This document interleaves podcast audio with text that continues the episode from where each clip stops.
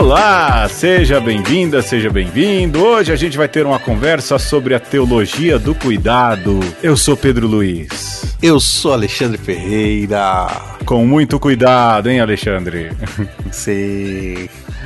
Pois bem, como sempre, a gente disse: você chegou aqui agora pela primeira vez, pare tudo e volte uma casa. Ouça o programa anterior aí no seu feed e você vai ouvir o começo de conversa.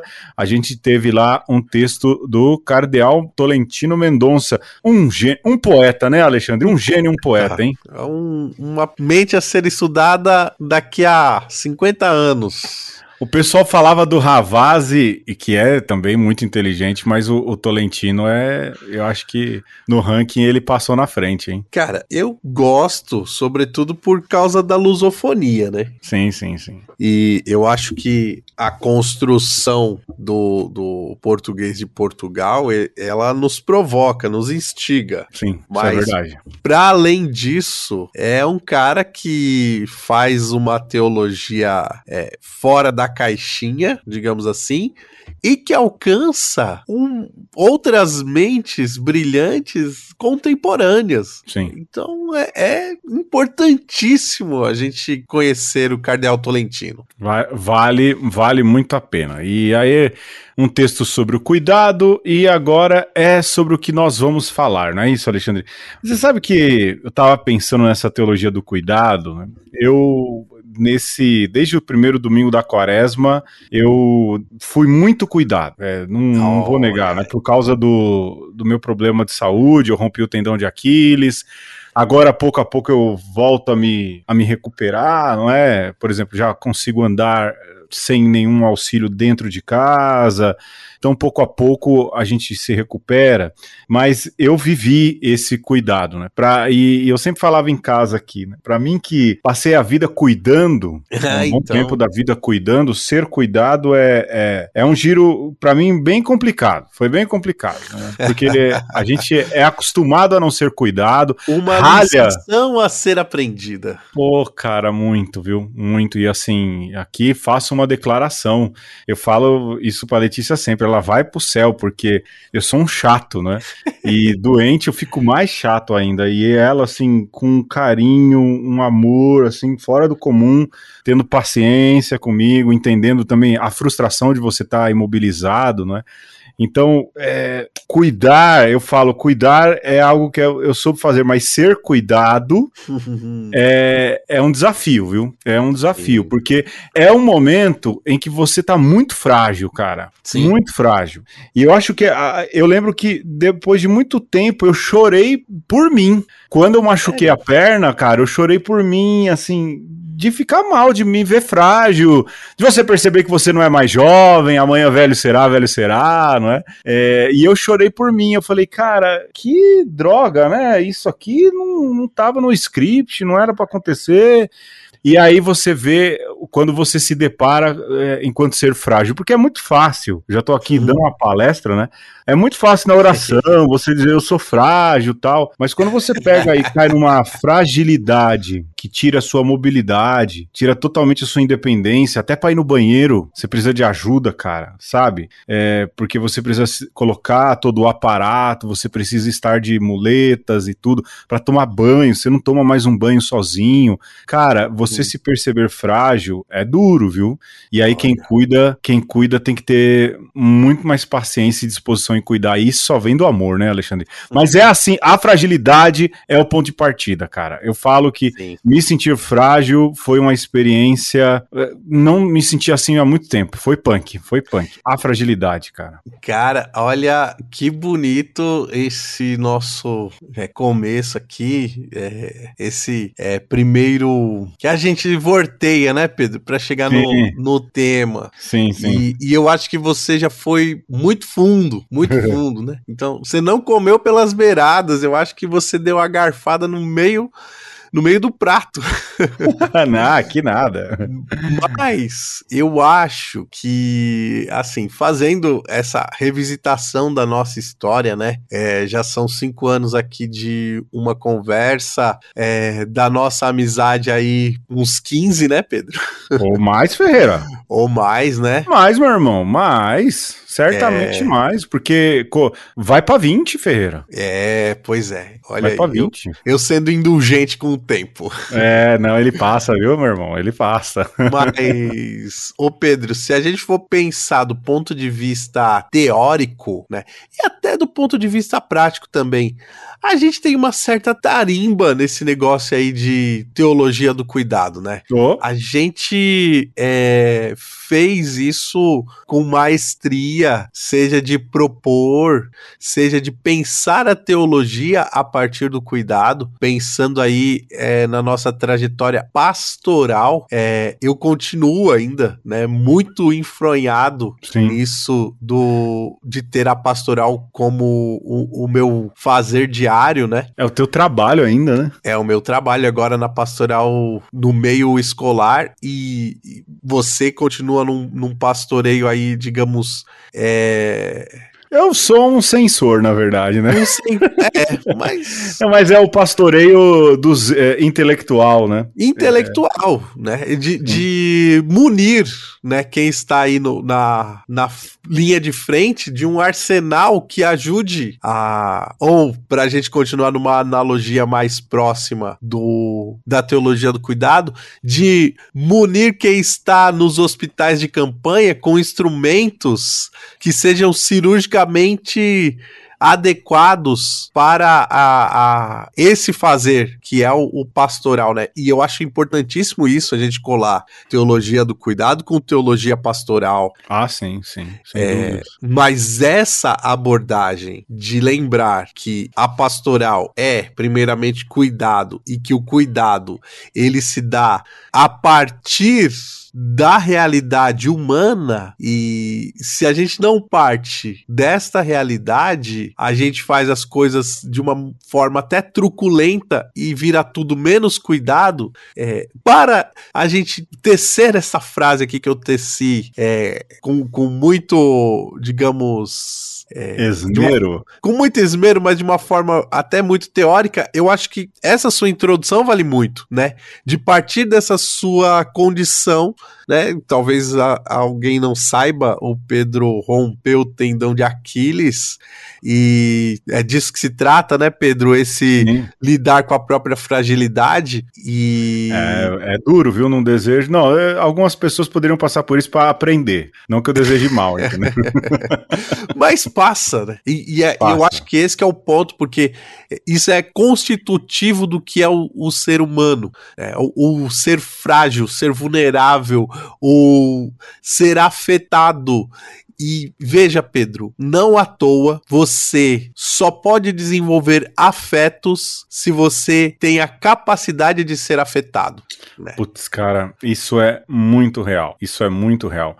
Eu ouvi uma economista nesses vídeos que aparecem de internet dizendo: o melhor economista, o melhor governante vai ser aquele que já passou fome. Uhum. Ou seja, aquele que já sentiu a dor, né? Aquele que já sentiu essa dificuldade. É, eu lembro que no meu, é, no meu pastoreio eu é, já entrei na vida de cuidador é? com o luto da minha mãe, com a perda da minha mãe. Sim. E eu digo para você que é uma vantagem. Não que não ter mãe seja vantagem, é ruim, né, cara? Pô, perder mãe é uhum. um saco, é horrível, a saudade. Você vai aprendendo a lidar depois tal. Mas você já foi afetado por aquilo. Sim. E aí aí, cara, quando você se depara com um enlutado, com alguém que perdeu alguém, não é? Você. Não é que você entende o que aquela pessoa tá sentindo, e não é que você vai dizer o que aquela pessoa precisa, mas você entende o que não dizer. Isso Sim. também é cuidado. Você entende o que eu tô dizendo? Sim. Você fala assim: olha, essa pessoa, você já passou por isso, o que, que você não gostaria de ouvir? Isso, isso, isso. Vamos lá. Seja o abraço que essa pessoa precisa e tudo mais. É, é isso, não é? E às vezes eu me preocupo pode parecer besteira com isso, né? Eu me preocupo quando há cuidadores, e aqui a gente diz mais respeito ao nosso métier, não é? é sacerdotes, diáconos, catequistas, agentes de pastoral, é, agentes de pastoral, seminaristas, é, que vêm muito cru, é, porque foram muito isolados de tudo, sabe? Muito protegidos de tudo. Não, o Papa Francisco fala, falava isso no começo do seu pontificado. Prefiro uma igreja suja e lameada freada, né? É, de vez em quando a gente tem que se deixar afetar, de verdade. Aí é que deixar tá. é- é- essa, essa história do afeto se deixar afetar aí do Ferreira, pra mim é, é- ela é ela é definidora daquilo que é Sim. o cuidar, não é? E lógico, porque horas na vida a gente é cuidador, hora a gente tem que ser cuidado. É, e aí, pra mim, repito, né, foi, o- foi o ponto de muita dificuldade. Ser cuidado, ser cuidado. Você entender que você tem alguém que não é teu pai tua mãe disposto a cuidar de você por amor. Exato. É uma questão de afeto, né, bicho? É uma questão de sentimento. É a força, é, é, é uma força. É é aquilo, é misericórdia divina, vivida ali no amor esponsal também, né? Eu acho isso, achei isso fabuloso, né? É Porque um- pra mim, eu, eu- tô aqui, eu não tô deixando o Ferreira falar, que sacanagem, né? Porque pra mim, o cuidar era muito natural. Sim. Não, eu sou padre, eu amo e amo porque cuido, cuido porque amo. Ok, não é? Mas de repente vira a chave, né? Sim. E, e isso, né, Pedro? É, a gente sempre teve muito cuidado Uhum. de não nos fecharmos, de, de não sermos essas pessoas é, que não se deixa afetar, né? Então, essa troca pra, pra gente sempre foi importante, até nesse cultivo da amizade, né? Sim. E é muito triste quando a gente vê é, cuidadores, e a gente pode até trazer para o âmbito também do trabalho da saúde. né? É muito triste quando você vê um médico que não olha no olho dos pacientes, Sim. você vê enfermeiro é, ríspido, é, frio. E, e a pessoa pensa que, ah, vou criar uma casca aqui, porque assim eu não vou sofrer. E, é, e não tá nem errado, porque se você sofre demais, você não consegue fazer o seu trabalho, mas Sim. se você endurece demais, você também não consegue, porque você deixa de perceber, né? Porque é, afetar-se é também ter a capacidade de percepção. E, cara, é muito doido quando a gente pensa que, por exemplo, o olho, que é um, um órgão de percepção, é um lugar sensibilíssimo. Uhum. Inclusive, ele capta as partículas subatômicas do fóton. E qualquer coisa que é, afeta o seu olho, que fere o seu olho, é uma dor terrível. Porque onde a gente tem as maiores capacidades de percepção é o lugar que a gente pode ser mais afetado. E para que, que que serve tudo isso? Para a gente partir de uma antropologia, para a gente pensar essa teologia, né? E qualquer outra teologia. E entender até mesmo quais foram as escolhas de Jesus, Uhum. porque afinal de contas é disso que se trata aqui sempre, né? Sim. Até quando a gente não fala, a gente está falando de Jesus ou está se deixando guiar pelos seus exemplos. É, por que, que o cuidado, pra gente, esse cuidar e deixar-se é, cuidar, ele tem a ver com sentir-se humano e assumir a sua humanidade. Sou frágil, a carne é fraca, né?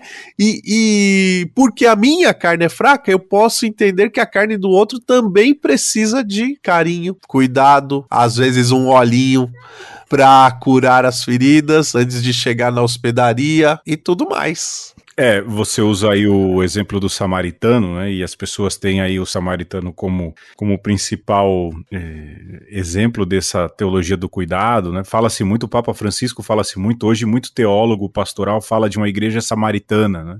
E é legal, é, esse termo é muito bacana, e de fato a igreja precisa ser samaritana. Aliás, é, é, é muito bonito remontar Francisco no início de pontificado, a gente está comemorando 10 anos de Francisco, porque todo o sentido dele é esse, do cuidado, né?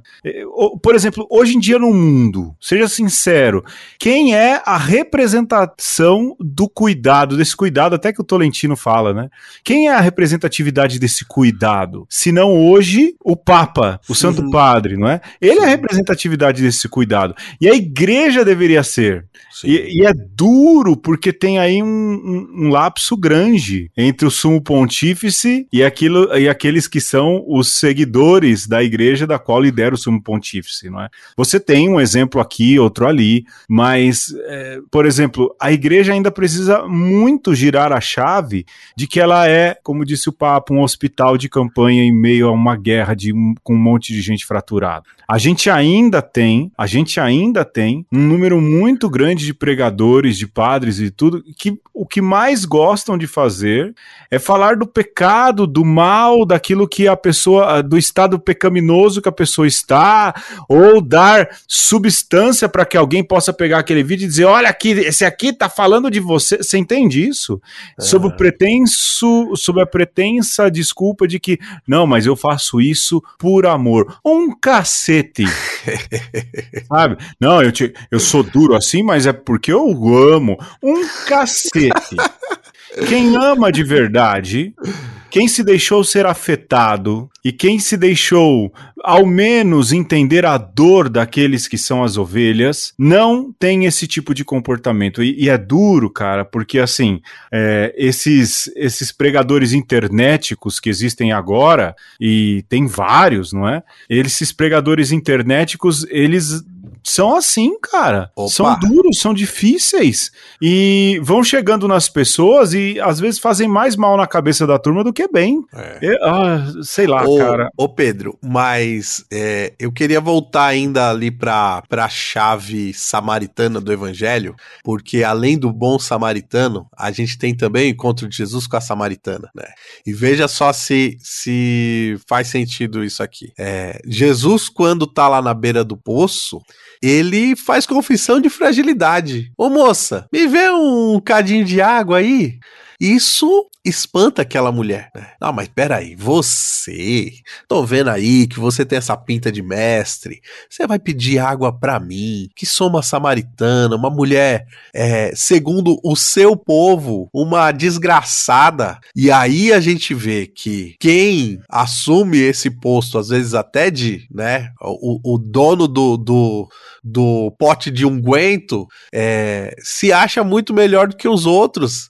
E, e até nisso de querer oferecer remédios amargos, faz de uma maneira desastrada porque acha que ah, é, o outro não tem nada para me dar, então eu sou aqui o para usar aqui o, uma outra figura de linguagem, eu sou o Prometeu que traz o fogo aqui e vocês que estão na no, no frio e nas trevas tem que agradecer porque mesmo que eu, eu dê essa chibata em vocês, é pro lado bom, né? Pro bem de vocês. E o encontro de Jesus com a samaritana é o contrário disso. Jesus faz a sua confissão de fragilidade porque estava com sede mesmo, né? Assim, não é porque ele estava fingindo ali, porque se Jesus é um mentiroso, por que, que a gente está aqui? Afinal e se, de deixa, e se deixa ser cuidado, né? Exato. Cara, é. eu acho isso fabuloso, né? Porque é depois ele fala, eu vou te dar água da vida, né? Mas antes Sim. ele pede água, cara. É, e, e, é o melhor jeito. Eu acho bonito porque é como ele começa a conversa com essa, com essa samaritana, né? Aliás, toda essa e cena o, construída o, por João é fabulosa, né? E o encontro se dá na troca, né? E, e o fazer-se próximo se dá no reconhecer que você precisa, você tem carências, mas você também tem algo para dar. E, e, exatamente esse é o, é o é a chaga, talvez aí, ou a pandemia do, dos nossos dias porque todo mundo acha que tá com um pote de, de remédio na mão e não quer, cara. Não, não quer tecer esse, esse caminho de encontro, né? Não quer reconhecer as próprias feridas, quer só colocar a atadura no outro, porque não, aqui eu tô de boa. Mas tá morrendo! Mas é, não admite. É, cara, eu, assim, agora pensando nesse trecho da Samaritana, né? É, lembrar disso, não é? E depois de ressuscitado, Jesus volta a fazer isso, né? Porque ele falou: oh, tem alguma coisa para comer, não é? Quando ele aparece então... lá na beira do lago, né? Cara, é... e eu lembro de um padre uma vez falar isso. É, é muito curioso que Jesus faça essa. O ressuscitado, né? Oh, vocês têm alguma coisa para comer? Tem gente que fala, não, é porque ele quer criar ali um ambiente ambiente, de estarem juntos, de partilhar a mesa, mas também é um quê de fragilidade, né? De dizer assim, olha, eu preciso aí é, de alguma ajuda, ou eu preciso que você me dê um espaço dentro de você, para que eu possa entrar e depois crescer e florescer. E Jesus faz muito isso. Aliás, o menor versículo bíblico e o mais significativo para mim também está no Evangelho segundo João, que diz que Jesus chorou. Então. Aliás, a gente podia tocar Jesus chorou, né, Alexandre? Aí no. eu ia, no, eu ia pedir para você colocar Marcelo Genesi, mas pode ser também. Pode ser, pode ser o Genesi. Vamos ver. Você vai ouvir daqui a dois minutos, né? Daqui a alguns minutos você vai ouvir o que, que será tocado, né? Mas, cara, é, é, é isso, né? Porque é Deus, né? E essa revelação divina em Jesus, ela, ela assume suas fragilidades e ela usa a fragilidade como porta de entrada para aquilo que são é, esse criar afetos, né? Se deixar afetar ou, ou, ou se deixar ser afetado para depois virar um sinal de afeto. Que massa, né? Ferreira, a gente vai ouvir o Genesi já. Você tem mais alguma coisa para falar? Vamos ouvir o Genesi por livre espancada pressão.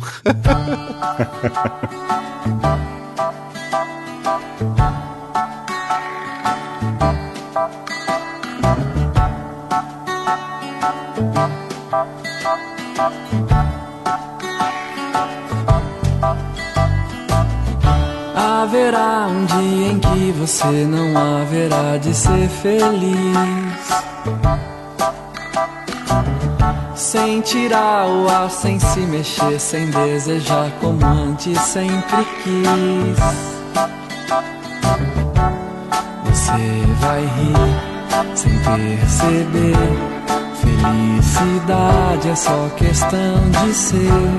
Quando chover deixar molhar pra receber o sol quando voltar. Lembrará os dias que você deixou passar sem ver a luz. Se chorar, chorar é vão, porque os dias vão pra nunca mais.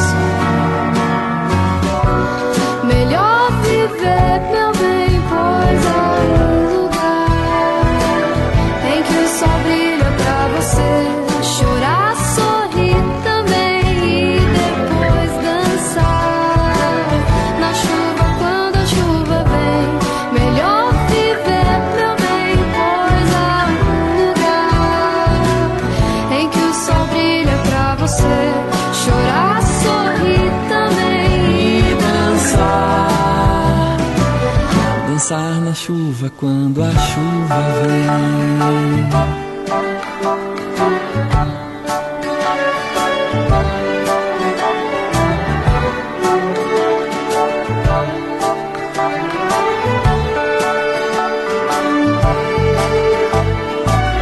Tem vezes que as coisas pesam mais do que a gente acha que pode aguentar.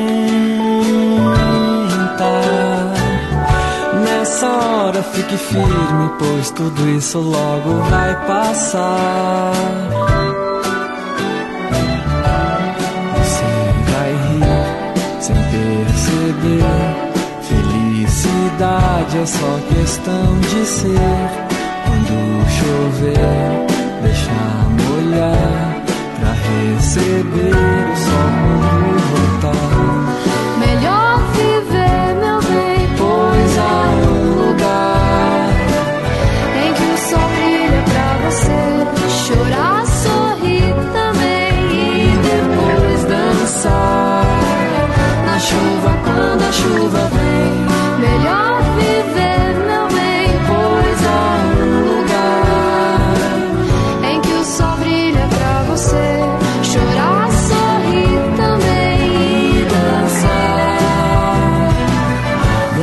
na chuva quando a chuva vem. Dançar na chuva quando a chuva vem. Dançar na chuva quando a chuva. Dançar na chuva quando a chuva vem.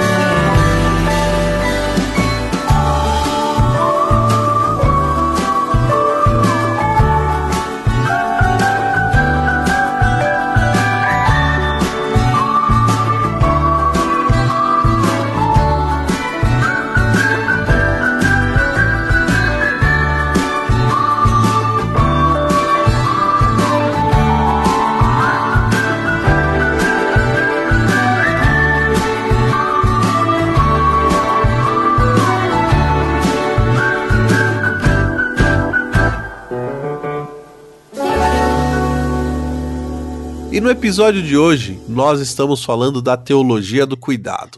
E deu para entender bem já, né? Assim espero o quanto é importante esse reconhecer-se carente, necessitado, frágil e não tenha medo de ser cuidado, porque isso te faz humano, né? reconhecer as fragilidades e começar a cuidar antes mesmo de ter todos os seus é, problemas resolvidos, vai te tornar um cuidador muito melhor. Vai por mim, que, que a fita é quente. Vai, vai. Agora, o Alexandre colocou aqui na pauta, na fabulosa pauta de uma conversa, que não há cura sem purificação. É. Esse. Ó, cara, é, então, eu vou, eu vou de novo puxar aqui a, a, a, o testemunho pessoal. Põe a música emocionante aí, pega o violão aí, Ferreira, toca a musiquinha do Chaves, né? O, o testemunho, irmãos, né? É verdade, cara. É verdade. Porque assim, você tem que purgar. É. Eu acho que purificação nesse sentido, né? É. De, por exemplo, vou falar de novo por mim, né? Para mim que sempre, e cara, eu era um cara impenetrável. Eu me uhum. deixava afetar, mas eu não mostrava para as pessoas que eu, que eu me deixava afetar. Eu movia mundos e fundos para ajudar, para fazer, mas eu nunca demonstrava a fragilidade que precisava ser cuidado. De repente você tem alguém na sua intimidade que te vê frágil, que faz um movimento de cuidar e você não tem outra coisa senão aceitar. Sim. Mas para você aceitar, cara, você tem que se purificar. É que nem madeira verde quando entra na fogueira. Para virar fogo, ela grita bastante ainda, né? É. Cara, é muito doido isso, né? Porque quando você pensa, por exemplo, num, numa ferida, eu acho que é o exemplo mais evidente que tem. Se você tem uma ferida, você ralou o joelho. É, antes de você colocar uma, um band-aid, a primeira coisa que você tem que fazer é limpar. Assim. E sem limpar, aquilo pode ficar muito mais feio do que poderia ser no primeiro momento.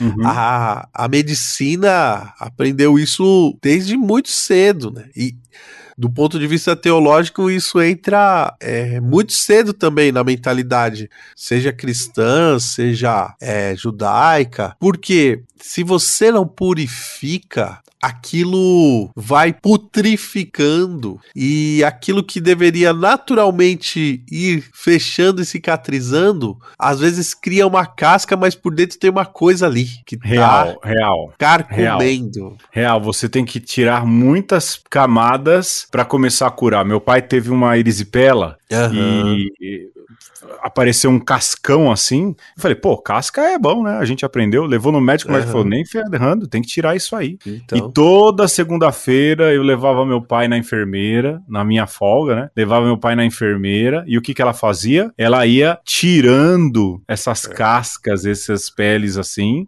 e o, e o ferimento vai fechando de fora para dentro, né? Ou seja, é, é, é, um processo de absorção ali de fora para dentro. É isso, né? Essa purificação, é. ela é também assim, né? Quanto que a gente tem de, de casca, quanto a gente tem de, de camadas aí que precisam ser é, deixadas de lado purificadas, lavadas, debridadas. E, e esse é o termo. Esse é o termo na medicina. É? Debridamento. Debridamento. Oh, debridamento. Debridadas, né, cara?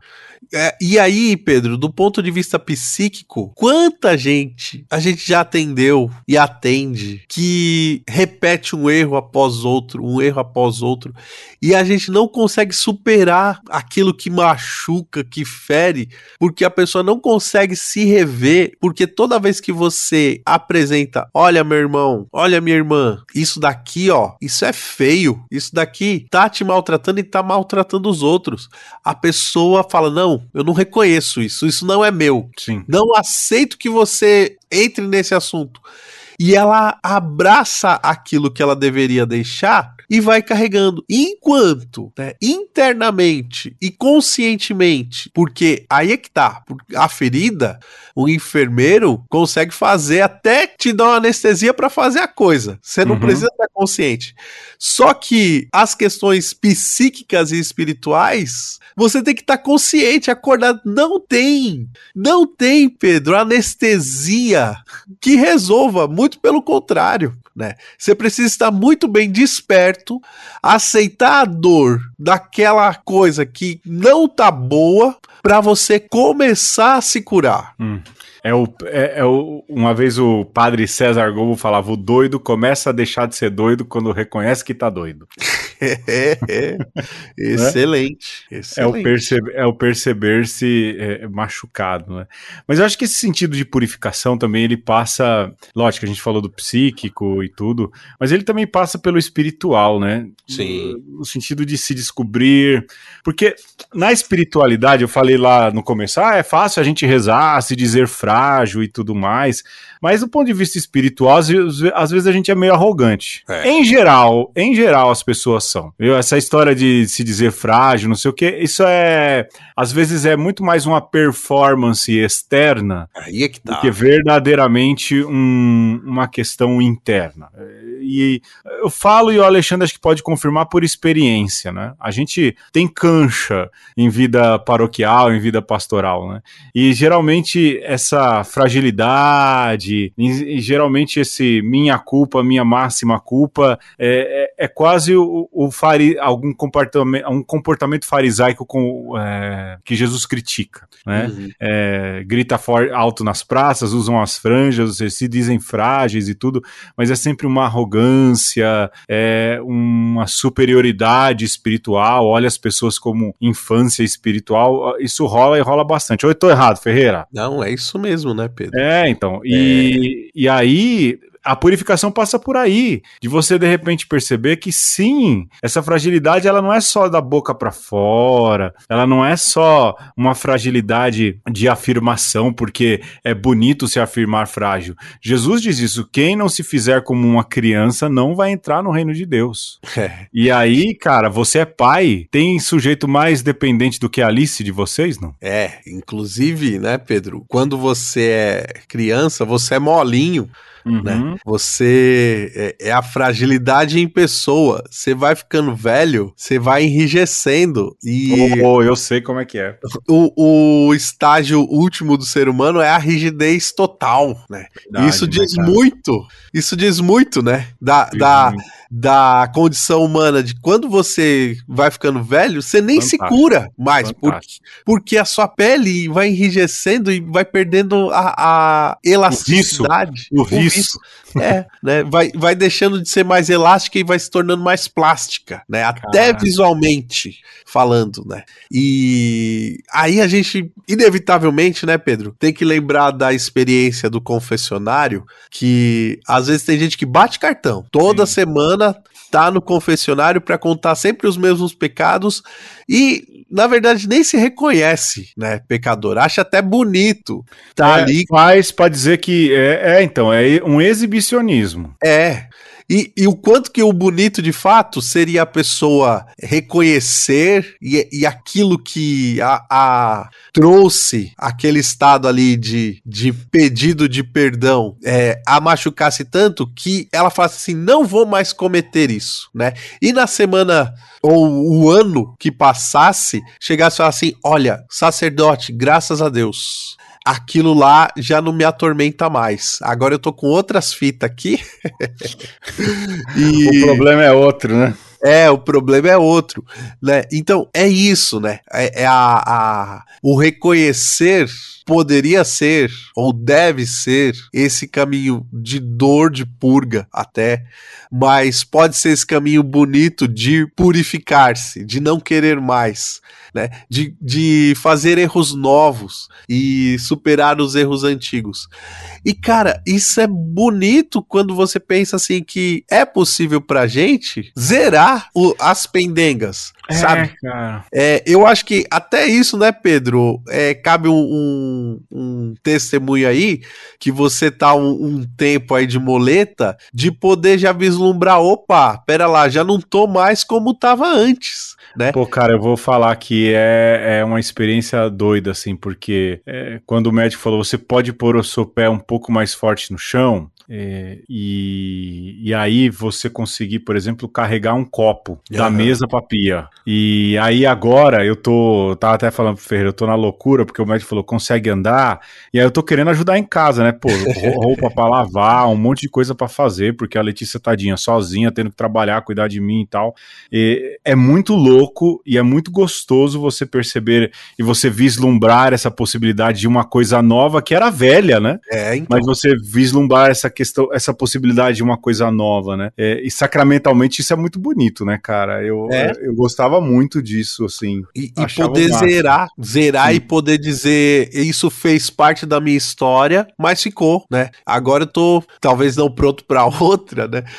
E inevitavelmente é isso, é, é, é o, o aguardo da, da próxima fragilidade que fatalmente se apresentará, mas é poder conviver e falar assim, zerei. Isso né? Carrego a marca, mas não é mais aquilo que, que me atormenta diretamente. Você sabe que você estava falando aí de confissão, de confessionário, né? E eu pensei nos sacramentos, né? Como um todo, né, cara? É, porque a Igreja Católica Apostólica Romana tem sete sacramentos. Você é batizado, você Sim. depois conf- se confirma, você tem a comunhão, né? Você também tem a ordem, você tem o matrimônio, você tem a unção dos enfermos e você tem a confissão. E se você olhar, todos eles é, fazem parte desse grande escopo de teologia do cuidado. Tudo é cuidado Sim, né, cara? E porque assim, batismo é cuidado, cuidado de Deus que lhe adota, né? Confirmação é cuidado de você com a comunidade, porque você assume também a cuidar da comunidade. Os outros também, mas me entristece e, e, é, assim a gente sempre volta nisso, né? O quanto a confissão ela deixou de ser instrumento de cuidado. Eu uma vez vi uma devota de Santa Faustina falar: vai pro confessionário, ali é o Tribunal da Misericórdia. Eu falei, tribunal? Ela é Santa Faustina. Olha, perdoe aí quem é devoto de Santa Faustina, né? Santa Faustina disse, eu falei, cara, mas Deus e tribunal, né? Tudo bem, vir a julgar vivos e os mortos, mas eu não me sinto juiz de ninguém, quem sou eu, né? É, tribunal é uma palavra muito forte, cara, né? E, de fato, há aqueles que encaram o confessionário como um tribunal. Esses dias eu vi uma, uma mãe postar, né? Quando seu filho fizer alguma coisa errada e correr para pedir ajuda para você, é porque você fez a coisa certa. Se ele quiser esconder de você, é porque você não acertou direito as coisas, não é? Hum. É a mesma coisa com Deus, né? A gente fez alguma coisa errada, a primeira coisa que a Não. gente deveria querer é uma reconciliação, correr, né? Pro Ô, pai, Pedro. alguma coisa nesse sentido, né? Sei lá. Mas esse trauma, esse trauma do, da, da justiça, esse trauma dos tribunais é uma coisa própria da nossa sociedade, né? É, dos nossos tempos, porque é uma coisa muito nefasta mesmo. Mas Sim. se você pensar na vida em comunidade e até nas experiências primitivas, poxa, você poder ter alguém que vai mediar a situação, que vai poder de alguma forma dar um, um remédio para que você possa continuar vivendo é, em sociedade, né? Poder dizer assim, ó, você vai fazer isso daqui, você vai zerar os jogo e vai continuar com, a- com nós. A gente não vai te jogar para fora e a gente não vai aniquilar a sua vida. Poxa, é, deveria ser uma coisa que a gente poderia olhar com, com um olhar mais positivo. Mas infelizmente nós não olhamos. E, e, de fato. É, nos causa esse incômodo, mas de toda forma, é, se a gente não tem esse momento de crivo, de confronto, se a gente foge aos confrontos, e aqui a gente pode trazer sobretudo para o âmbito coletivo, né? Para essa Uhum. experiência da, da comunidade, da coletividade. Como acontece purificação? Se você não, não confronta, se você É. não, não tá é, disposto ao use, né? A, ao buscar ser justo, ao se submeter a uma justiça que não é só sua, o crivo que não é só seu. Então, o contrário do- da justiça é o egoísmo. Uhum. Porque se você quer viver em comunidade, você tem que se submeter aos outros, né? Sim. a, a- as fragilidades dos outros, às vezes que você é, feriu o coletivo ou o irmão. E, e ferindo o irmão, você feriu o coletivo. É, e aí, colocar Deus aí como esse mediador e, e, até mesmo um outro irmão, um terceiro que assume esse papel, ainda que momentaneamente, é você dizer assim: quero continuar caminhando, não quero que a, a minha é, não fragilidade seja motivo de imposição ao outro, opressão do outro. Porque é isso, porque ao mesmo tempo que a gente às vezes é frágil, às vezes também a gente percebe que pode dar um soco a gente percebe que consegue ser mais forte que o outro, né? E como é que as nossas potências, elas não servem para aumentar a distância do outro, mas serve exatamente para que o outro caminhe? É nesse exercício da purificação, né? Que, que aí o tribunal serve bem, que a justiça serve bem, que às vezes a pena serve bem, né? Deveria servir e não deveria ser algo traumático. É traumático porque a gente é infantil, porque a gente quer se apegar ao, aos nossos pequenos poderes, né? Sim. E é isso. Aí a gente tem esse, essa experiência da, da justiça penal, que é um. Vou usar um palavrão aqui, uma merda. Ah, sim, porque aí, como diz o Lucas, né, que, que veio falar aí, de sistema penal é mais para meter medo do que de fato para fazer justiça ou reeducação. Não é? Alexandre, no mais, a teologia do cuidado é olhar para Deus e na sua história ver que ele cria e cuida, é ver que Jesus Cristo vem para mostrar que Deus é cuidador, ou seja, a teologia do cuidado ela é quase que uma derivação do ato de se colocar como seguidor de Jesus Cristo, não é? Seguidor de Jesus Cristo vai cuidar, vai cuidar, e sobretudo vai cuidar daqueles que mais sofrem.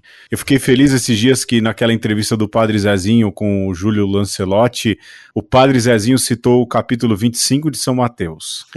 né? Eu falei, olha aí, mais um no bingo, né? mais um citando o ponto-chave, o ponto da escatologia, e de fato, não é? Jesus coloca ali, naquele lugar, naquele discurso, melhor dizendo, que a condição sine qua non, gostou agora, hein, do meu, do meu latim?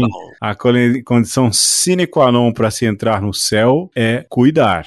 É, cuidar. Quem não quer... cuidar não vai entender a própria relação com Deus. Não quer vai entender encontrar... Deus. Não vai entender Deus. Quem não cuidar não vai entender Deus. Quer é, ver onde a Bíblia fala que Jesus é juiz? Mateus 25. Mateus 25, exato. Quando ele separa é, os da esquerda e da direita, é, tá ali, né? E, e mais uma vez a gente retorna a essa tônica, né?